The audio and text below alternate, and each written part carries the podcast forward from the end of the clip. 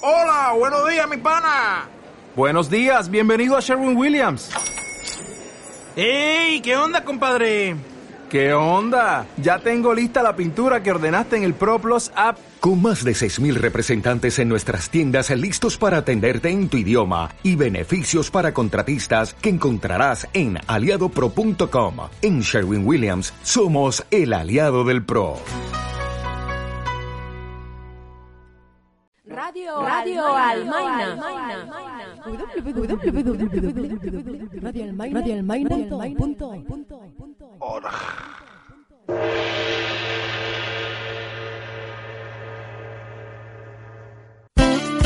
No, no, no, no, no estamos globalizadas.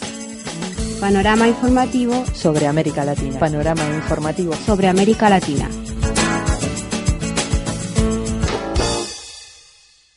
No estamos globalizadas.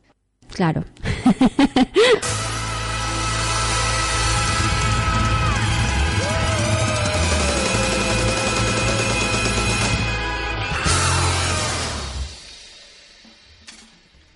Hola, hola, hola. Hola, bienvenidos y bienvenidas al programa número 11. ¿Cómo estás? Yo, eh, después del susto, bien. ¿Qué susto? El que me llevé esta mañana.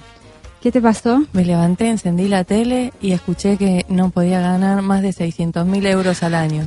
Es Me que ¿Qué angustia me agarró? No te puedo explicar el susto, el susto que me llevé. Mira, que por un lado los recortes, luego te limitan el sueldo a 600 mil euros. ¿A dónde vamos a llegar? No, bueno, pero después igual me, me di cuenta Te- que era solamente para los banqueros, así que Ah. a los que estamos en paro no, eso no nos afecta. No. Pero bueno, ¿vos cómo estás? Bien, bien, bien. Muy bien. Muy contenta de estar eh, ya en el programa número 11 de No Estamos Globalizadas y vamos para seguir. Así, Seguir ya estamos acerenciadas. Sí, ya vamos mucho mejor, creo yo, no sé. Puede ser una postura muy acomodaticia. Por lo menos no nos equivocamos más de parada de autobús cuando llegamos. Algo vamos avanzando. Sí. Mira, esta semana tenemos cosas muy interesantes, por lo menos para nosotros. Y creo que también para muchas de nuestros auditores. Tenemos la noticia de la semana. Y tú has estado investigando, creo que de hace bastante tiempo, un tema que vas a compartir con nosotros. Me he venido quemando el coco con esto, eh, con el tema de las mineras. Cómo lo encaro, cómo lo planteo, porque es tan, tan, tan amplio, hay tanta información, tanta información contrapuesta una cosa con la otra, tanto conflicto dando vuelta. Así que me decidí por tomarlo de, lo- de la forma más amplia, Mm. desde hace 500 años de atrás hasta ahora. Ah, bueno. Y, también vamos a comentar sobre el último informe de Reporteros Sin Fronteras sobre la situación de la libertad de prensa en América Latina. Así que bueno, estamos aquí En Radio en Almaina. Radio Almaina, el 107.2 FM de Granada. También estamos en el blog, no estamos globalizadas, punto radioalmaina.org, Y tenemos mail, no estamos globalizadas, arroba gmail.com. Y nos vamos entonces para comenzar con un tema musical, To, de Rita Ribeiro.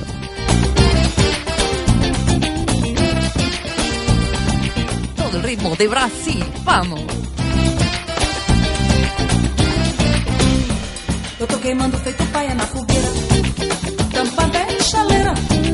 Lamparina, candeeira, rojão. Eu tô queimando feito paia na fogueira. Tampa velha chaleira. Lamparina, candeeira, lareira, raia,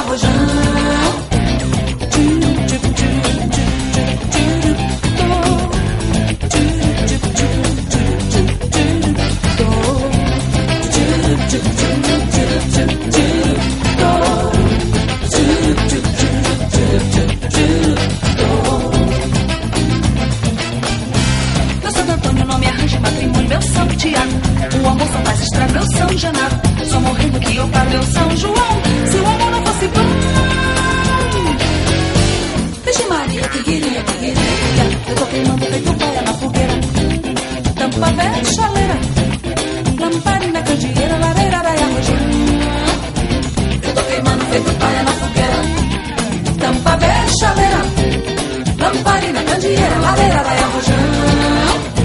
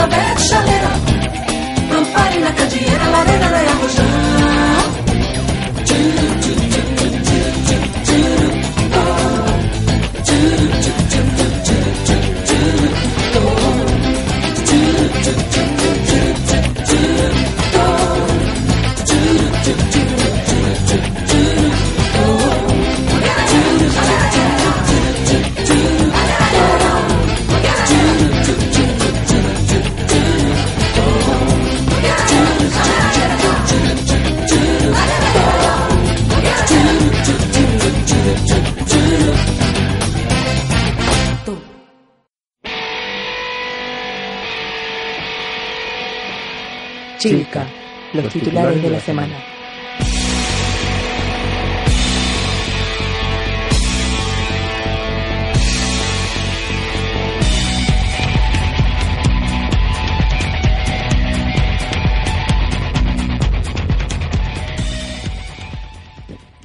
Comenzamos con las noticias de la semana. Vale. ¿Cuál es la primera? La primera es eh, la declaración de la Asamblea de Movimientos Sociales del eh, Foro Social, Foro Social Mundial. Está, que la semana pasada explicó Stephanie y esta semana yo doy las conclusiones, son más cortitas.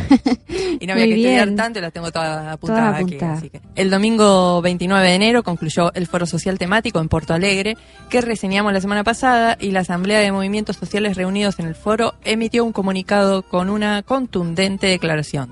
1. Reafirma los ejes de la lucha adoptados por Dakar en el 2011. Eh, lucha contra las transnacionales, lucha por la justicia climática y por la soberanía alimentaria, lucha por la eliminación de la violencia a la mujer, lucha por la paz, contra la guerra, el colonialismo, las ocupaciones y la militarización de nuestros territorios. Además, denuncia la profunda crisis del capitalismo y rechaza las medidas de austeridad contra la crisis, como las privatizaciones, rebajas salariales, pérdida de derechos, etcétera, porque favorecen a los agentes que contribuyeron a crear la crisis y perjudican enormemente a los pueblos y la sociedad, creando subdesarrollos, desempleo y aumentando las migraciones y desplazamientos, desalojos, endeudamiento y las desigualdades sociales. En el tercer punto advierte contra la llamada economía verde, eh, agrocombustibles transgénicos, geoingeniería, mercado del carbono, como disfraces del sistema que no cambian el modelo que causa la crisis ambiental. También se alinea contra la violencia contra la mujer, la homofobia y la discriminación a favor de la diversidad sexual y la autodeterminación de género. Rechaza la utilización de los derechos humanos como justificación de ocupaciones militares. Exige la democratización de los medios de comunicación solidariza con los movimientos estudiantiles chilenos y colombianos y otros movimientos como el Occupy Wall Street, los indignados y la primavera árabe. Y un punto más que llama a una manifestación mundial el día 5 de junio contra el capitalismo. en el marco de una conferencia internacional de la ONU por el medio ambiente. Bueno, nos vamos a Argentina, porque esta semana se ha escrito un nuevo capítulo del rifirrafe que tiene montado el Reino Unido con el tema de las Malvinas. Otro más, Iván.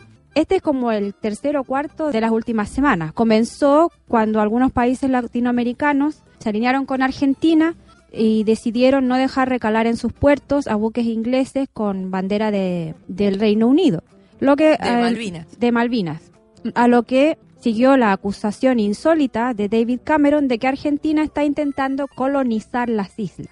El conflicto es medio surrealista porque hay una lluvia de declaraciones de un lado y de otro y sabiendo que no, no se va a escalar a un, a un tema militar. Esperemos. Eh. Ahora el gobierno de Cameron ha decidido reforzar la presencia militar en, a- en el archipiélago y la noticia que está recorriendo los medios de comunicación es que ha enviado un buque militar que ha sido prestamente descrito por los medios como el destructor más moderno de la Armada inglesa. O sea, ponte a temblar.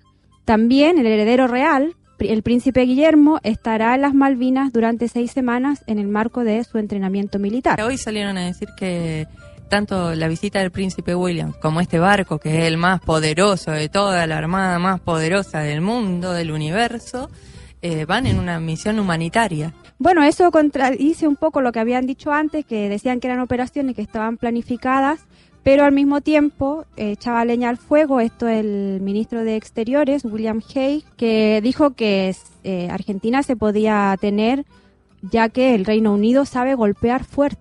Eso lo sabemos, Sí, vamos, sí. que eso no tiene que, No, no, es- tiene que decirlo. No, no, eso lo tenemos muy claro Ya, todo. el- eh, históricamente ha quedado demostrado. A juicio de algunos analistas, la situación de Malvinas le sirve ahora a David Cameron, tal como a Margaret Thatcher le sirvió en su momento en el año 82, Sí, quien bueno, entonces También le sirvió a, Gal- a Galtieri, el presidente militar que teníamos en ese momento.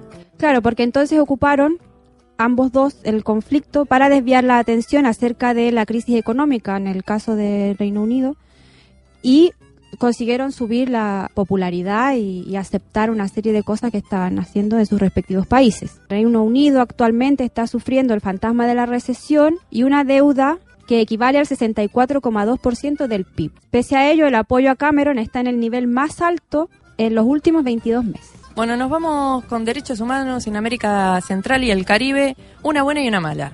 A ver, primero la buena. La buena es que un tribunal de Guatemala ha decidido procesar al militar golpista Efraín Ríos Montt, que fue presidente de Guatemala en 1982 y 1983, el periodo más represivo y cruento de la guerra civil que asoló a ese país entre 1960 y 1996 y en la que murieron más de 200.000 guatemaltecos, principalmente indígenas.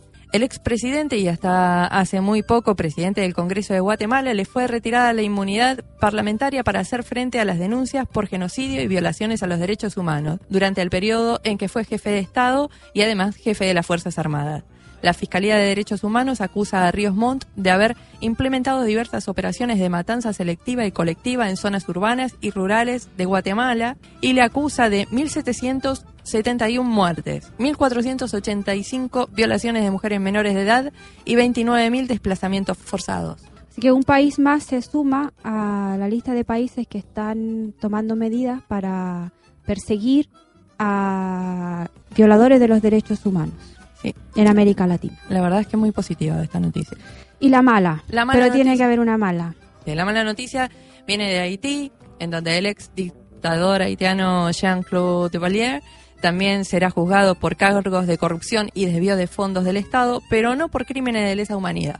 Esto es porque el juez que lleva la causa entiende que los casos eh, de violaciones a los derechos humanos prescribieron, eh, de manera que decidió obviar la veintena de denuncias que se han presentado desde que Baby Doc regresó Como se le conoce. Así se le conoce a, a Duvalier. Eh, desde que Baby Doc regresó a Haití el 16 de enero del 2011, tras 25 años de exilio en Francia, mirando la Torre Eiffel. Las organizaciones civiles haitianas y, el- y de derecho internacional consideran que los abusos cometidos durante este régimen, iniciado en 1979 y culminado tras una revuelta popular en el año 1986, constituyen crímenes contra la humanidad, por lo que son imprescriptibles. Esta es una noticia que iremos siguiendo ya que el, juicio acaba de comenzar y, varias organizaciones han decidido apelar y presentar nuevos cargos contra este dictador. Y por último nos vamos a Bolivia, donde dos agrupaciones indígenas están divididas por el tema de la carretera que se va a construir o que se quiere construir en el territorio indígena, Tipnis, como que se, le conoce. construir y después de las manifestaciones, ahora no. Eh, se iba a construir la carretera. Luego hubo unas manifestaciones que, y con, con mucha represión. y el presidente Evo Morales reaccionó y se promulgó una ley que protegía el territorio. Ahora hay dos posturas. Hay una organización que está a favor de la carretera y quiere que se construya porque em, ellos consideran que están aislados y que la carretera les va a servir a crear empleo, a superar el aislamiento, que normalmente se traduce en que les cueste acceder a atención de salud y a para comprar sus cosas, etcétera. Y otra or- organización que quiere que eh, no se construya la carretera, que está en contra de la construcción de la carretera. Así que por ahora está, Así que por ahora está parado el tema. Y, el- y Evo Morales, Evo Morales ha decidido que no va a intervenir y que no va a tocar la ley, la ley que protege al, al territorio, mientras estas dos organizaciones no se pongan de acuerdo. La organización CONISUR, que es la que está a favor de la, De de la la carretera y que exige que se eh, anule esta ley que se promulgó hace un par de, de meses, eh, han viajado, han hecho una marcha de 44 días y, de- y ya llegó a La Paz y están haciendo una vigilia allí para exigir la, la abolición de esta ley. Y Evo Morales ha llamado a la otra organización que es SIDOB para que inicien una mesa de negociación. Y Esperemos se sienten a dialogar. Esperemos que así, así sea. Bueno, entonces... ¿Sube a eh, nacer conmigo, hermano? nos vamos, nos quedamos con los Jaivas en una en la versión que hicieron de este poema de Pablo Neruda de Alturas de Machu Picchu.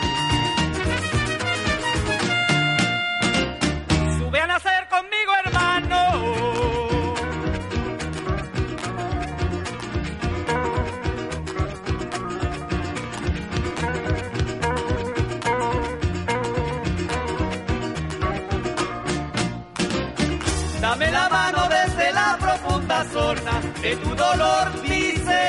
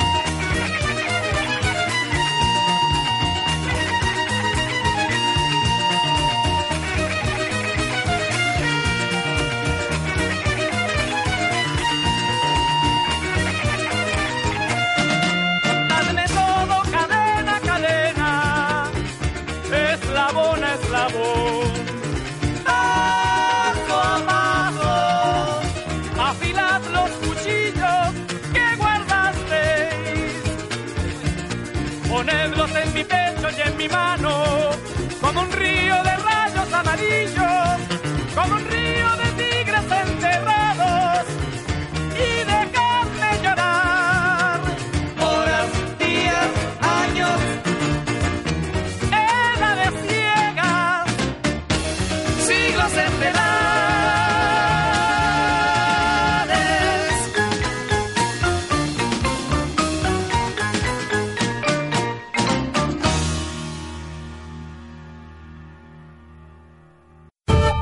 Al rescate del olvido. Un recorrido subjetivo para no olvidar de dónde venimos. Bueno, terminamos con Bolivia, con las noticias, y vamos a seguir con Bolivia, pero en el medio me voy a ir a Cervantes. Voy a leer algo de, de Don Quijote de la Mancha. Si yo tuviera de pagar, Sancho, conforme lo que merece la grandeza y calidad de este remedio, el tesoro de Venecia, las minas del Potosí, fueran poco para pagarte. Mm. Ya aquí se nombraba el Potosí. Vale más que un Potosí o cuesta tanto como un Potosí. ¿Qué es un potosí? Un Potosí. Potosí es una ciudad del sur de Bolivia, es la capital de la provincia de Tomás Frías y del departamento de Potosí, y se ex- extiende a las faldas de una legendaria montaña llamada Sumac Orco, en quechua Cerro Rico, que contenía la mina de plata más grande del mundo. Su población hoy es una de las más pobres del país, de uno de los países más pobres del mundo, es de unos 170.000 habitantes, algunos Mm. dicen que 200.000, y su alta- Altitud. su altitud es la ciudad más alta del planeta, Mm. es de 4.070 metros Sobre el nivel del mar. sobre el nivel del mar. Es la, la ciudad que tiene más de 100.000 habi- habitantes más alta de- del Oh. planeta. La historia del Potosí se remonta a tiempos antes de la conquista. El inca Huayna Capac había oído hablar de un hermoso cerro, el cual finalmente pudo verlo cuando se hizo llevar enfermo a las termas de Tarapaya. Capac quedó estupefacto ante un inmenso cono perfecto de infinitas tonalidades rojizas. Cuenta la leyenda que cuando los incas golpearon el cerro para extraer plata, una voz como el trueno los sacudió y les dijo en quechua, no es para ustedes. Dios reserva esta riqueza para los que vienen del más allá. Los incas huyeron despavoridos, pero antes le cambiaron el nombre al cerro, que pasó a llamarse Potoxi, que significa trueno, revienta, hace explosión. Muchos dicen que esta leyenda la inventaron después los españoles para justificar. eh, Sí, a mí me suena un poco como... pero bueno, es una leyenda, no deja de ser una leyenda. Bueno, los de más allá no tardaron en llegar y en 1545 el indio Hualpa, eh, que iba de excursión por el monte, se perdió, hizo fuego y con el fuego se reflejaron hilos de plata del Mm. cerro. Entonces eh, llegó el capitán español Juan de Villarroel y empezó un aluvión. de- La fiebre de la plata. fue impresionante. Tan impresionante que un año después Carlos V dio a Potosí el título de Villa Imperial y un escudo con la inscripción Soy el rico Potosí, del mundo soy el tesoro, soy el rey de los montes y la envidia soy de los reyes. En un solo año. En un solo año. Mm. Además pensemos que a esa altura no había población, no había absolutamente nada. Entonces todo lo que se hizo se tuvo que llevar. Claro. Todo, todo, todo, todo, absolutamente Mm. todo porque es una zona parte casi desértica. De una, a esa altura no hay casi vegetación. El virrey Hurtado de Mendoza contaba que para principios de 1600 la ciudad ya contaba con 36 iglesias, otras tantas casas de juego y 14 escuelas de baile, los salones, los teatros, los tablados. O sea, el movimiento cultural y económico que había fue extraordinario en muy, muy pocos años. En 1573, a solo 28 años de haber llegado Descubierto. el cerro, eh, Potosí contaba con 120.000 habitantes. Tenía la misma población que Londres y más habitantes que Madrid, que Roma o que París. Hacia 1650 se hizo un nuevo censo que daba a Potosí la cantidad de 160.000 habitantes. Y era una de las ciudades más grandes y más ricas del mundo. Un auge impresionante. En, en esa época, esa- en 1650. Para algunas fiestas levantaban las piedras de las calles y la- las empedraban, pero de plata. Dice que hasta las cerraduras de los caballos eran de plata. Y pensemos que si en esos momentos tenía 160.000 habitantes, más o menos lo mismo que Londres, y hoy Londres tiene entre 11 y 14 millones de, habitantes, Potosí sigue teniendo entre 170 y 200.000 habitantes, hay una diferencia en cuanto a desarrollo, ¿no? Otra leyenda cuenta que con toda la plata extraída del cerro durante la colonia se podía construir un puente que atravesaba el Atlántico uniendo Bolivia con España. Leyendas aparte, entre 1503 y 1660 llegaron al puerto de Sevilla 185 mil kilos de oro y 16 millones de kilos de plata. Mm. La plata transportada a España en poco más de un siglo y medio excedía tres veces el total de reservas europeas. Y estas cifras cortas no incluyen el contrabando. Claro, lo que venía bajo cuerda. Sí. O lo que no se declaraba. No, estos datos, Estos son datos estos oficiales, datos son deben datos ser oficiales de que se encontraban los sí, en manifiestos registros. de los barcos, claro. Pero el contrabando que había en ese momento era, supongo que excedía Siempre en el- mucho, mucho, claro. mucho. Vale, los tesoros estimularon el desarrollo económico europeo y hasta puede decirse que lo hicieron posible. Ni siquiera los efectos de la conquista de los tesoros persas que Alejandro Magno volcó sobre el mundo helénico pueden compararse con semejante contribución de América. Recordemos lo que fue la revolución industrial y gracias a la revolución industrial los avances tecnológicos de los cuales hoy podemos gozar. Y la situación en la que están los países desarrollados se debe, Se a, debe esa- a esta acumulación Ujú. originaria eh, de las riquezas que extrajeron de, de las varios colonias. lados, pero eh, de las colonias principalmente. Eh, en realidad en Potosí no existía una mina de plata, sino muchas. Y cuando digo muchas, eran muchísimas. Llegó a haber más de 5.000 bocaminas y socavones, y muchísimos de ellos interconectados. Para conseguir trabajadores indios, el virrey Toledo recurrió a las reducciones, que eran pueblos de indios conformados por 500 familias a cargo de Barayoc, que era el alcalde de, una reducción. Los fueron trasladando. Y hacían como vivían comunas pequeñas, ¿no? Exacto. Y también estableció la mita, que era el trabajo obligatorio principalmente en las minas, para que los indígenas tengan con qué pagar sus tributos por ser considerados siervos del rey a partir de las leyes, que recordemos, de 1542. ¿no? O sea, Ujú. Tenían que pagar impuestos y la forma de pagarlo era esta. Con el trabajo. la mita era un sistema incaico, que lo habían establecido los incas y este virrey eh, Lo adoptó. Lo adoptó. Los indígenas eh, tan solo recibían una barreta para remover las piedras hasta encontrar plata en los socavones. Trabajaban entre 16 y 20 horas diarias y para que soporten el cansancio les daban alcohol y coca hasta encontrar la plata en los socavones. A 4.000 metros de, al- de altitud. De altitud y después bajando por los socavones, vaya a saber cuántos cientos de metros. Después tenían que sacarlo a la superficie y ante el cambio brusco de temperaturas muchos morían de bronconeumonía. Además, Claro, ahí la seguridad laboral era nula. eh, de cada 10 indios que iban a trabajar en las minas, solo volvían 3. Vaya. Además tenían que llevarlo a los molinos para que sean triturados y así separaban la plata de las impurezas. Y ahí, bueno, muchos eh, morían atrapados por los molinos Claro. porque cuando llegaban tan cansados se enganchaban. accidentes. Eh, finalmente tenían que purificar la plata. Y la purificación la realizaban en un comienzo con guairas, que eran hornos portátiles donde los indios tenían que soplar para mantener el fuego.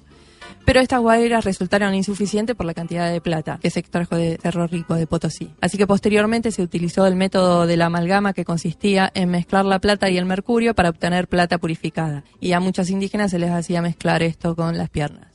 La mita minera ocasionó tal sufrimiento y mortalidad a los indígenas que inclusive ellos mismos al tener hijos varones preferían lisiarlos o matarlos antes de permitir que vayan a las minas. En las minas de Potosí murieron 8 millones de indígenas. Si hablamos de 8 millones de indígenas muertos, lo podemos comparar, como hacemos siempre, en, cantidades, con los 6 millones de judíos que murieron en el holocausto.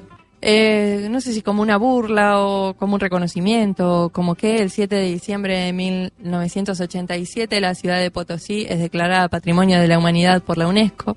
Y me gustó eh, una frase de, de Galeano, de Eduardo Galeano, en su libro Las venas abiertas de Latinoamérica, que dice, Bolivia hoy, uno de los países más pobres del mundo, podría jactarse, si eso no resultara patéticamente inútil, de haber nutrido la riqueza de los países más ricos. Yo me pregunto, ¿habría sido posible la revolución industrial sin la plata extraída del Cerro Rico de Potosí? Así íbamos desapareciendo de la faz del continente, lentamente. Nuestros líderes fueron asesinados y la indianidad esclavizada en las minas de oro y plata que eran descubiertas y vaciadas impunemente con el esfuerzo y el dolor de nuestros hermanos. Solamente en Potosí murieron ocho millones de indios por la ambición europea. Ocho millones de muertes es demasiado dolor como para olvidar que fueron causadas solamente por una insaciable sed de poder y riqueza.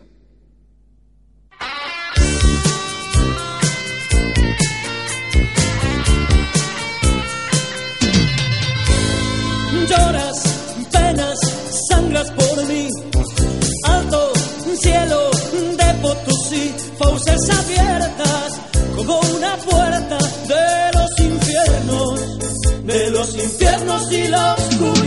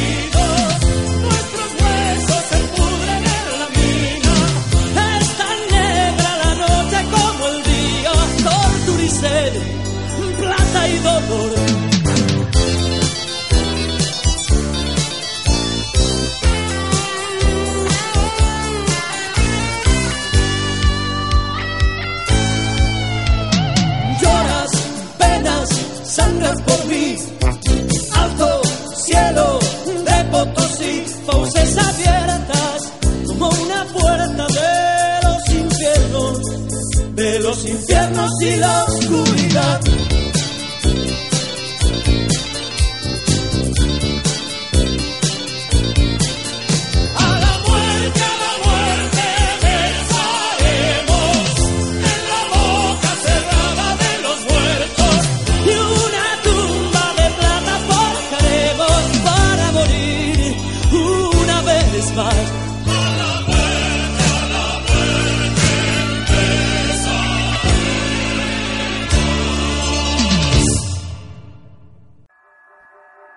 Sabemos de Analizar. Indagar. Escarbar. Extraer. Extraer. Profundizar. Recuperar. Recuperar. Indagar. Traer.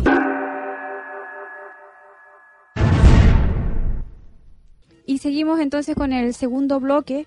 Tú nos has presentado toda una serie de antecedentes históricos. Esta debe haber sido una de las primeras explotaciones mineras en América Latina, ¿no es cierto?, en Bolivia.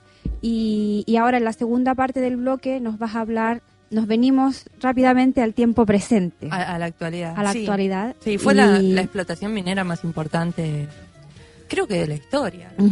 Y eso corresponde a la acumulación originaria que estuvo enganchada con la revolución industrial y la revolución industrial con el capitalismo, con este capitalismo feroz que estamos viviendo hoy en día. Entonces me parece mm, me pareció oportuno enganchar todo desde el principio. que el capitalismo empezó hace muchísimo tiempo. Ahora probablemente está un poco más depurado, ya no mueren los trabajadores así, 8 millones de trabajadores en las minas, pero por otro lado el modelo está casi intacto. Yo diría que aho- ahora mueren de a miles Ya, y no de a millones. y no de a millones. Pero bueno, también por ahí en periodos más cortos. No sé. Bueno, en estos momentos hay muchos conflictos eh, mineros en- alrededor de todo el mundo. En Latinoamérica es el tema que nos ocupa, digamos. Y según el Observatorio de Conflictos Mineros de, de América Latina, el OCMAL, eh, que cuenta con más de 40 organizaciones activas eh, en ese continente, dice que en la región hay 155 conflictos registrados relacionados con 168 proyectos que afectan a 205 comunidades. Estos conflictos quiere decir que hay comunidades que se oponen. Hay conflictos de diferente índole y de lo más variado. Y además como eh, eh, son muchos países diferentes, la legislación de cada país es diferente, los actores son diferentes, aunque hay muchas similitudes entre una cosa y otra. Trataré de, de tirar alguna luz o de tirar mucha sombra como para que al que le interese eh, busque más información. Como que- siempre que es la idea luz. que tenemos aquí en el programa. Sí, despertar algo, este, aunque sea bronca. por ahí. Latinoamérica cuenta con una cadena montañosa que es la más extensa del mundo, la cordillera de los Andes, que viene, Andes viene del quechua anta, que significa cobre, metal. Ujú. Pero después también, si buscas en otros lados, dicen que viene de, de una frase aymara que se fue de- de- naturalizando así y quedó hasta antes. Pero bueno, lo más cercano me parece que es del quechua anta. Después, el proceso de extracción de minerales de su, su yacimiento ha variado en las últimas décadas como consecuencia de los adelantos técnicos y el creciente afán de concesionarios por obtener mayores ganancias.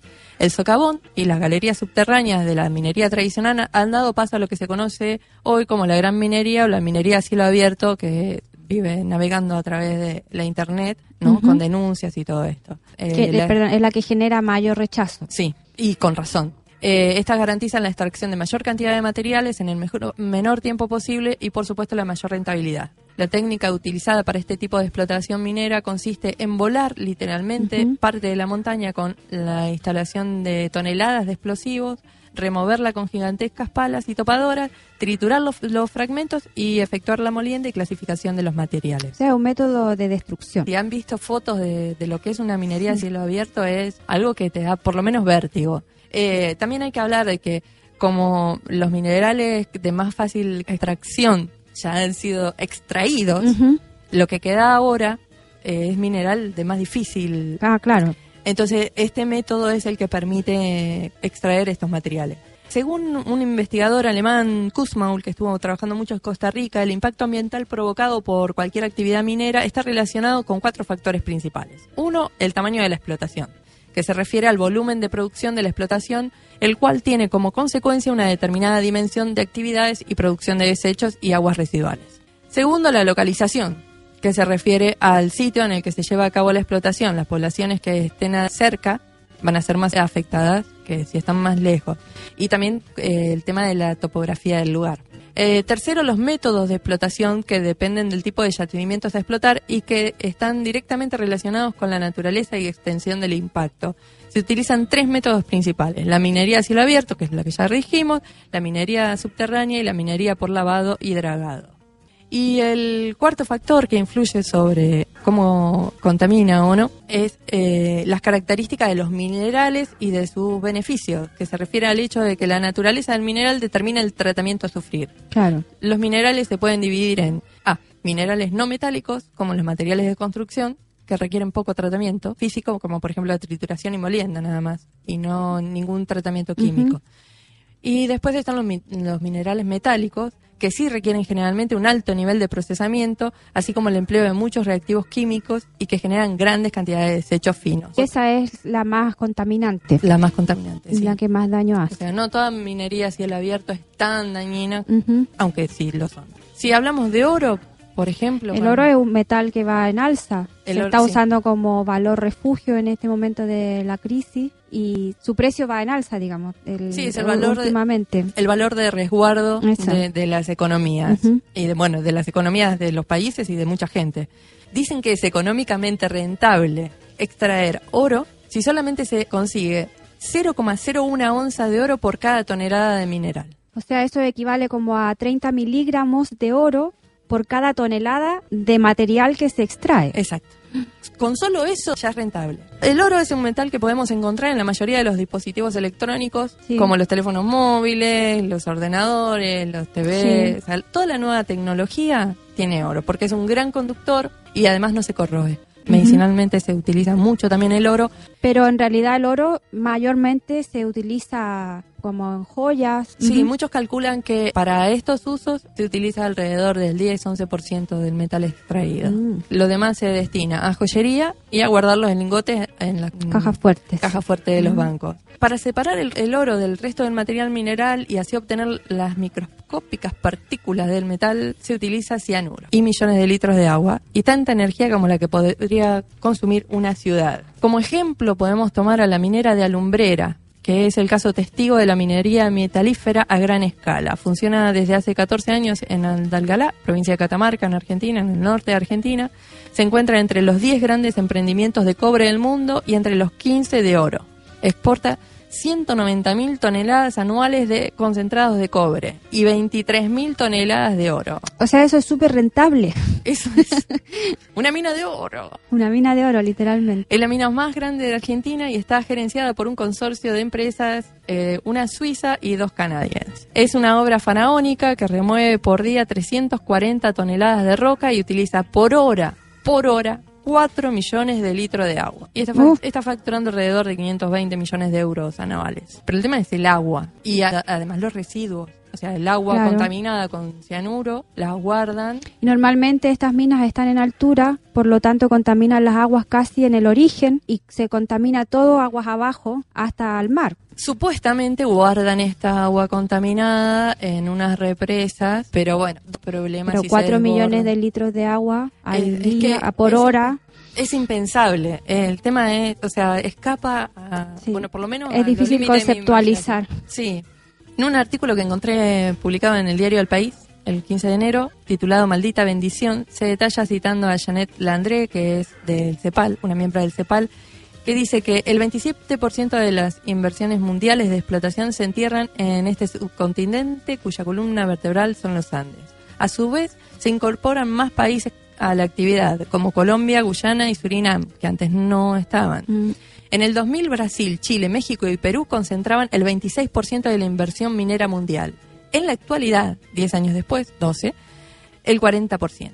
Latinoamérica produce el 52% de la plata del planeta, el 45% del cobre, el 32% del molibdeno y el 22% del zinc. Este aumento eh, se debe al, yo creo que se estén sumando más países a la explotación del cobre principalmente. Puede ser porque el cobre ha duplicado o triplicado su valor en los últimos años, producto de la demanda que hay de China. A partir de los 70 el precio volvió a subir de los metales y a partir de ahí hubo un incremento en la demanda, en el precio y eso hizo que junto a los adelantos tecnológicos que permiten Claro, con pues- menor inversión extraer más metales, Es un, un atractivo, tiene su atractivo. un gran atractivo. Bueno, pero volvamos a los 155 conflictos. Estos conflictos se originan por la pelea que a cómo se reparten los beneficios. Claro, porque son sumamente rentables, entonces, ¿cómo se reparte las ganancias? Bueno, entonces parte de los conflictos es eso, cómo se reparten las ganancias. Entre las grandes mineras multinacionales, entre los estados nacionales, los estados provinciales, los estados municipales, o sea, los municipios. Y la sociedad ¿Y civil. cómo le llega a la gente? ¿Y no? cómo le llega a la gente? Porque la gente también está demandando trabajo. Y el trabajo en las mineras es un trabajo que supera la media de paga de otros trabajos. Claro, normalmente está muy bien pagado. Sí, no es, eh, No- pero no son los 600 mil euros anuales de un, No. un pobre banquero que ahora le bajaron el sueldo, pero En comparación con lo que puede se puede ganar normalmente en esto en las zonas rurales o aisladas donde se emplazan las minas es muy atractivo. Exacto, porque las minas suelen emplazarse en poblaciones que por lo general eran y son pobres. Y las empresas mineras en general son privadas y de países desarrollados. Bueno, una excepción es la, la estatal de Chile, Codelco. Que estas empresas reinvierten una parte en el país donde están haciendo la explotación y Bueno, la otra parte en la sus giran a- operaciones. Sí. Bueno, hay también, no, es que hay, el tema es muy amplio. Hay lugares donde están financiando universidades. Eh, y hay universidades que lo aceptan y hay otras universidades que no. Es muy, muy complejo el tema cuando uno va mina por mina, digamos, a investigarlo. Eh, Normal- pero lo- normalmente lo, lo que pueden reinvertir en la sociedad es bastante poco proporcional a lo que toman de la sociedad. No, no, definitivamente. O sea, la mayor tajada se la llevan la los llevan, accionistas. claro. Eh, por otra parte, otra de las razones de los conflictos es que se encuentra el rechazo cada vez más en los ciudadanos, que se suman a, la- a los reclamos milenarios de las poblaciones eh, originarias, que desde siempre están protestando contra esto. Y además, un dato curioso. Algunos empresarios y algunas empresas, incluso multinacionales, están protestando por esto porque les arruina su negocio. Mm, Porque si contaminan las aguas ya no pueden sembrar eh, ahí y incluso Claro. hay un problema con una, con una gran eh, compañía de agua mineral que ve sus intereses afectados. afectados. Y bueno, y para ir terminando ya, eh, Maristela Svampa, que ha escrito muchísimo sobre, sobre el tema de la minería en un artículo titulado El modelo minero, visión postmoderna de la ciencia y debate de las universidades, dice, este tipo de minería, así conjugada a gran escala y a cielo abierto y también transnacional, combina perversamente multiescalaridad y tipología de enclave. Como ha sucedido en otras épocas, las grandes empresas tienden a concentrar un número importante de actividades compitiendo y subalternizando la economía del lugar hasta conformar enclaves de exportación, o sea, sitios cerrados de, Sí. explota- de exportación, que poco contribuyen al desarrollo socioeconómico de la, reg- de la región, al tiempo que potencian las asimetrías propias entre los actores locales. En el marco de un modelo transnacional, el peso económico de las corporaciones es tal que no resulta extraño que sus intereses atraviesen y hasta sustituyan al Estado, menospreciando y o violentando procesos de decisión ciudadana. Así, no es casual que la implementación del modelo tienda a ser acompañada por políticas represivas y autoritarias que criminalizan la protesta social. Sí, es este tipo de críticas y las críticas que, que se le está haciendo incluso dentro de las mismas filas que apoyan, por ejemplo, los gobiernos progresistas en Argentina, en Brasil, en Ecuador, es que se les hace la crítica de que no se oponen con suficiente fuerza a este tipo de desarrollo, ¿no es cierto? El desarrollo basado en este tipo de progreso, el desarrollo extractivista, que, que no es muy distinto de, de lo que se, de hacía, lo que se hacía antes. y que no favorece el desarrollo de la región, que es reprimarizar la economía y además a costos altísimos en cuanto a lo ambiental. y que está reproduciendo, incluso dentro del, o podría reproducir dentro del mismo continente, modelos eh, como de, de ocupación, de, de imperialismo, tal como era el- en el Potosí que nos contabas en el, en el bloque anterior. No en la misma escala, no con el mismo número de muertos, pero quizás proporcionalmente eh, es como que el tiempo no hubiera pasado, hubiera pasado en vano. Entonces, una crítica que se le hace a estos gobiernos es que, vamos, que de Chile no se va a esperar que promueva otra cosa. Pero O- sí en Argentina. pero sí de en Argentina se espera que sí lo haga Brasil. porque ellos están promoviendo y respaldando un modelo alternativo. Y entonces le faltaría como ponerse ponerse las pilas también con este con Bueno, el tema. Pero como hemos dicho, es un tema súper complejo, cada país tiene la historia distinta y, y hay un poder enorme, enorme, enorme en juego. Que por muchas intenciones también que puede tener un, un presidente, una presidenta, el poder no lo tienen ellos del todo. No, no siempre el poder está donde se supone que debería estar. Pero bueno, esperemos que la cosa cambie, que vaya mejorando y es muy, como siempre decimos, es muy positivo que esto por lo menos de esto se esté hablando. se esté hablando, así es. ¿Con qué nos quedamos para cerrar este bloque? Con las pastillas del abuelo. Gobiernos procaces. Mira, justo lo que, estábamos hablando.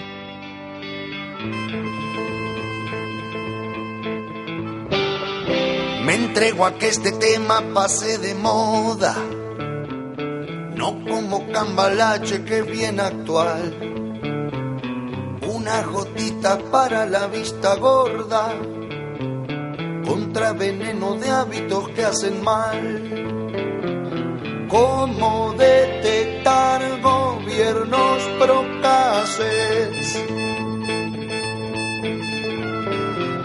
¿Cómo detectar gobiernos procaces?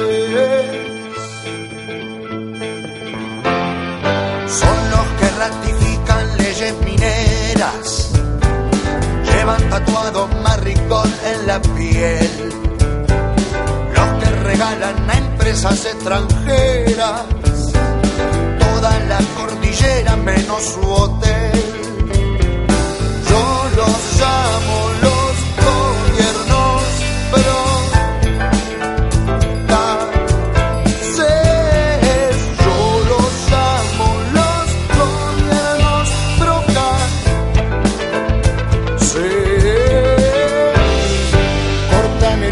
presupuesto de los maestros, nombran ministro a un funcionario represor, manejan la ciudad como un club de fútbol, confunden represión con educación.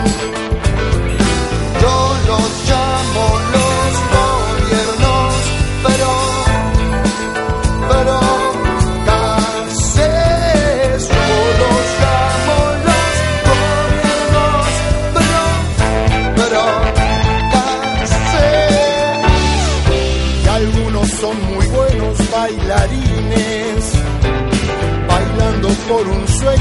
sueño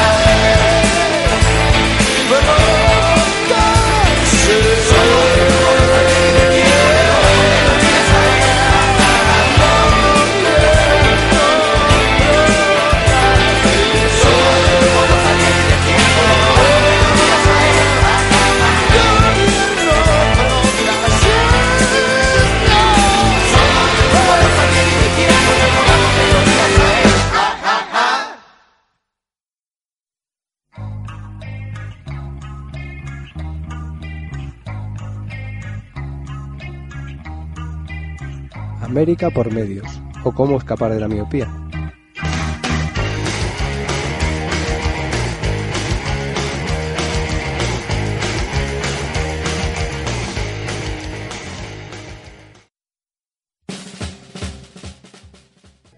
Ya estamos llegando al fin de este programa número 11 de No Estamos Globalizadas y nos queda América por medio, a ver si lo hacemos cortita porque nos estamos pasando de tiempo. Sí, eh, bueno, bien brevemente y rápidamente te voy a contar que este, esta semana se publicó el informe anual de Reporteros Sin Fronteras sobre la libertad de prensa en el mundo y bueno, y trae un capítulo especial sobre América en general, que incluye también a Estados Unidos, Canadá y México.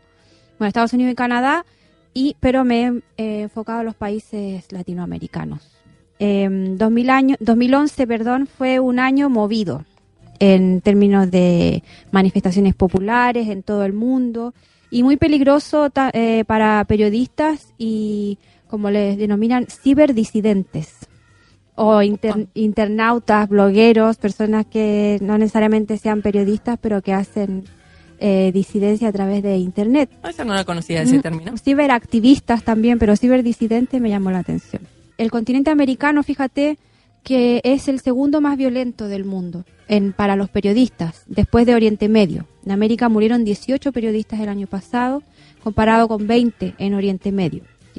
Eh, esto significa que casi un tercio de los periodistas muertos fueron asesinados en América Latina por, el ejercicio de sus funciones periodísticas, que es como los cuenta en, el, en este informe. En la clasificación de 2011, que se elabora a partir de un cuestionario que se envía a las organizaciones que están eh, adheridas a Reporteros Sin Fronteras, que son 18 organizaciones, 150 corresponsales y otros colaboradores varios, que entre los que hay investigadores, juristas y activistas de derechos humanos en todo el mundo.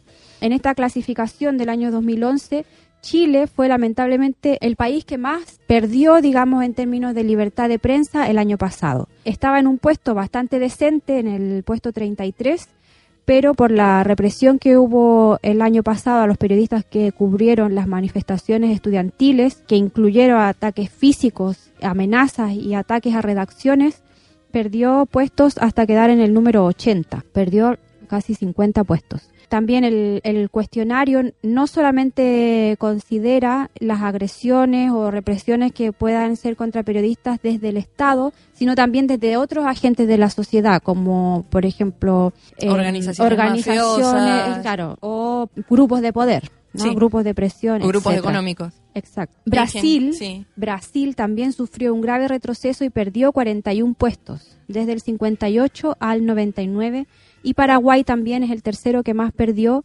de 26 puestos, también quedó en el 80 junto con Chile. Estos dos países son de alto riesgo para los periodistas que cubren asuntos relacionados con la corrupción, con el crimen organizado y con eh, el medio ambiente. Fíjate, ahí, ahí estamos, las, las, manos negras. Está todo relacionado. Tres periodistas murieron en Brasil el año 2011. ¿Y algún país mejoró? Eh, sí, bueno, por ejemplo, de los mejores, nos vamos a, nos pegamos un salto.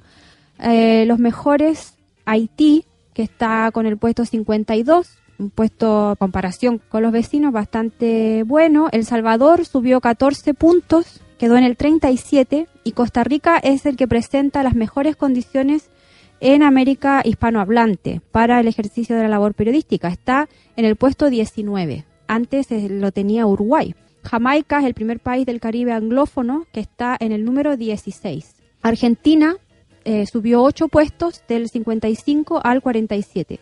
Y hoy se o ubica. Sea que mejoró. Sí.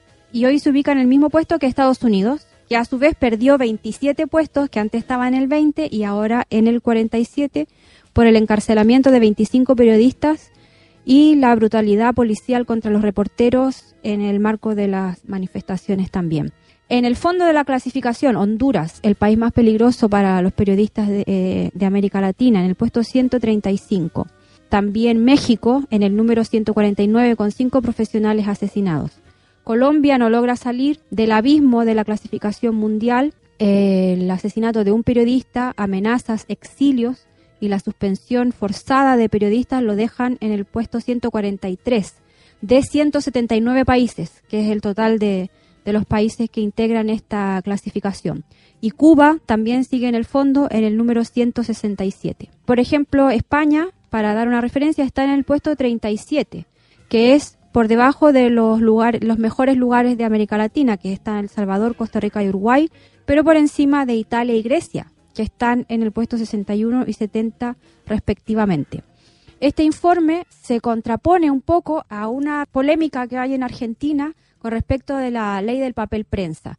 Los medios de comunicación agrupados en la Sociedad Interamericana de Prensa, SIP, que da otro informe, ahí, está, ahí están reunidos los grandes conglomerados de medios del continente. Reporteros Sin Fronteras reúne a reporteros como individuos y algunas organizaciones. En esta eh, sociedad están reunidos los grupos mediáticos, ¿no? de, de Los- medios de los comunicación mega grupos mediáticos. y está con sede en Miami. Ellos presentaron en diciembre también su propio informe, su informe sobre la situación en América Latina, a pesar de que sí coinciden bastante con el informe de Reporteros Sin Fronteras, valoran de manera distinta los retrocesos y avances. Y en este informe de la CIP denuncian el grave retroceso de países como Argentina, Por ejemplo, medios. por la ley de medios, eh, Ecuador también por el libelo entre el presidente Correa y el periódico El Universo. Ecuador está en el puesto número 104, un puesto relativamente bajo. Sin embargo, por ejemplo, no dice nada sobre los países que más han retrocedido para los propios periodistas. Son ellos los que están en la calle y sujetos de amenazas y eh, peligro de, de- de muerte en algunos casos, como ha sido en Chile y en Brasil, ni los países donde la persecución es más grave, como en México, Colombia y Honduras. Pero bueno, eh, Así que, cada uno nada. defiende sus intereses. y eh, presenta su propio informe. Los informes de la CIP salen en los grandes titulares de los grandes diarios del mundo y los de Reporteros Sin Frontera, chiquititos. Hay que, ahí. darle, hay que darle difusión. Así que bueno, con esto nos despedimos. Esperamos que el, el año 2012 sea un año más libre para los medios de comunicación, no solamente periodistas profesionales, sino todos los que estamos tratando de, de hacer algo, eh, de hacer comunicaciones y Que no haya censura, que no haya violencia, que... porque como dice, bueno, el tema que con el que vamos a cerrar este programa, si se calla el cantor, Calla la vida. con Mercedes Sosa. Hasta la próxima semana. Hasta la próxima.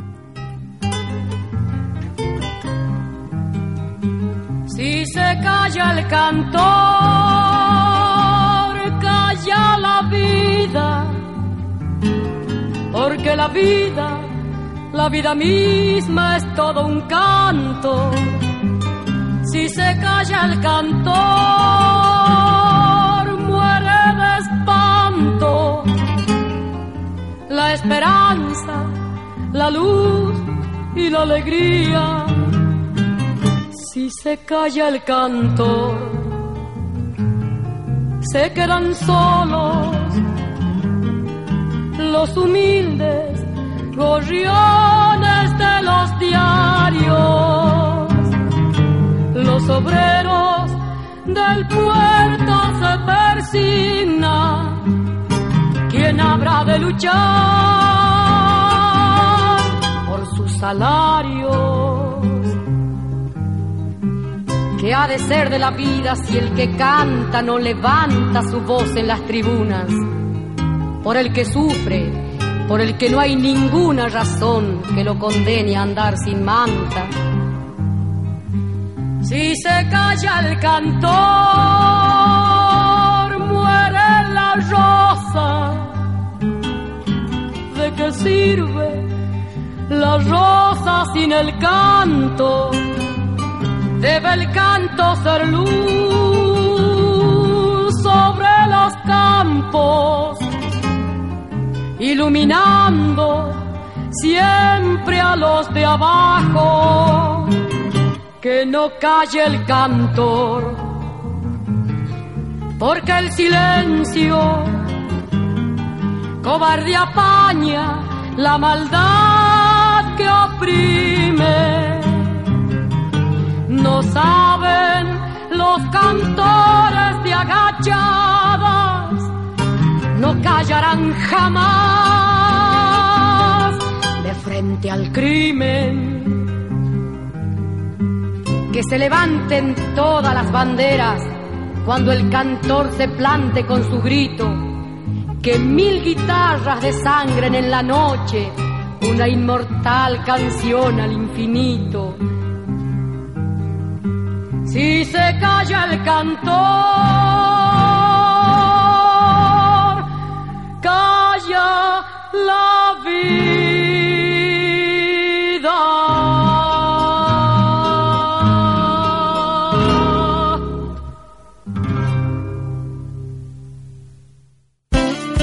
No, No, no, no. no estamos globalizadas. Panorama informativo Sobre América Latina. Panorama informativo. sobre América Latina.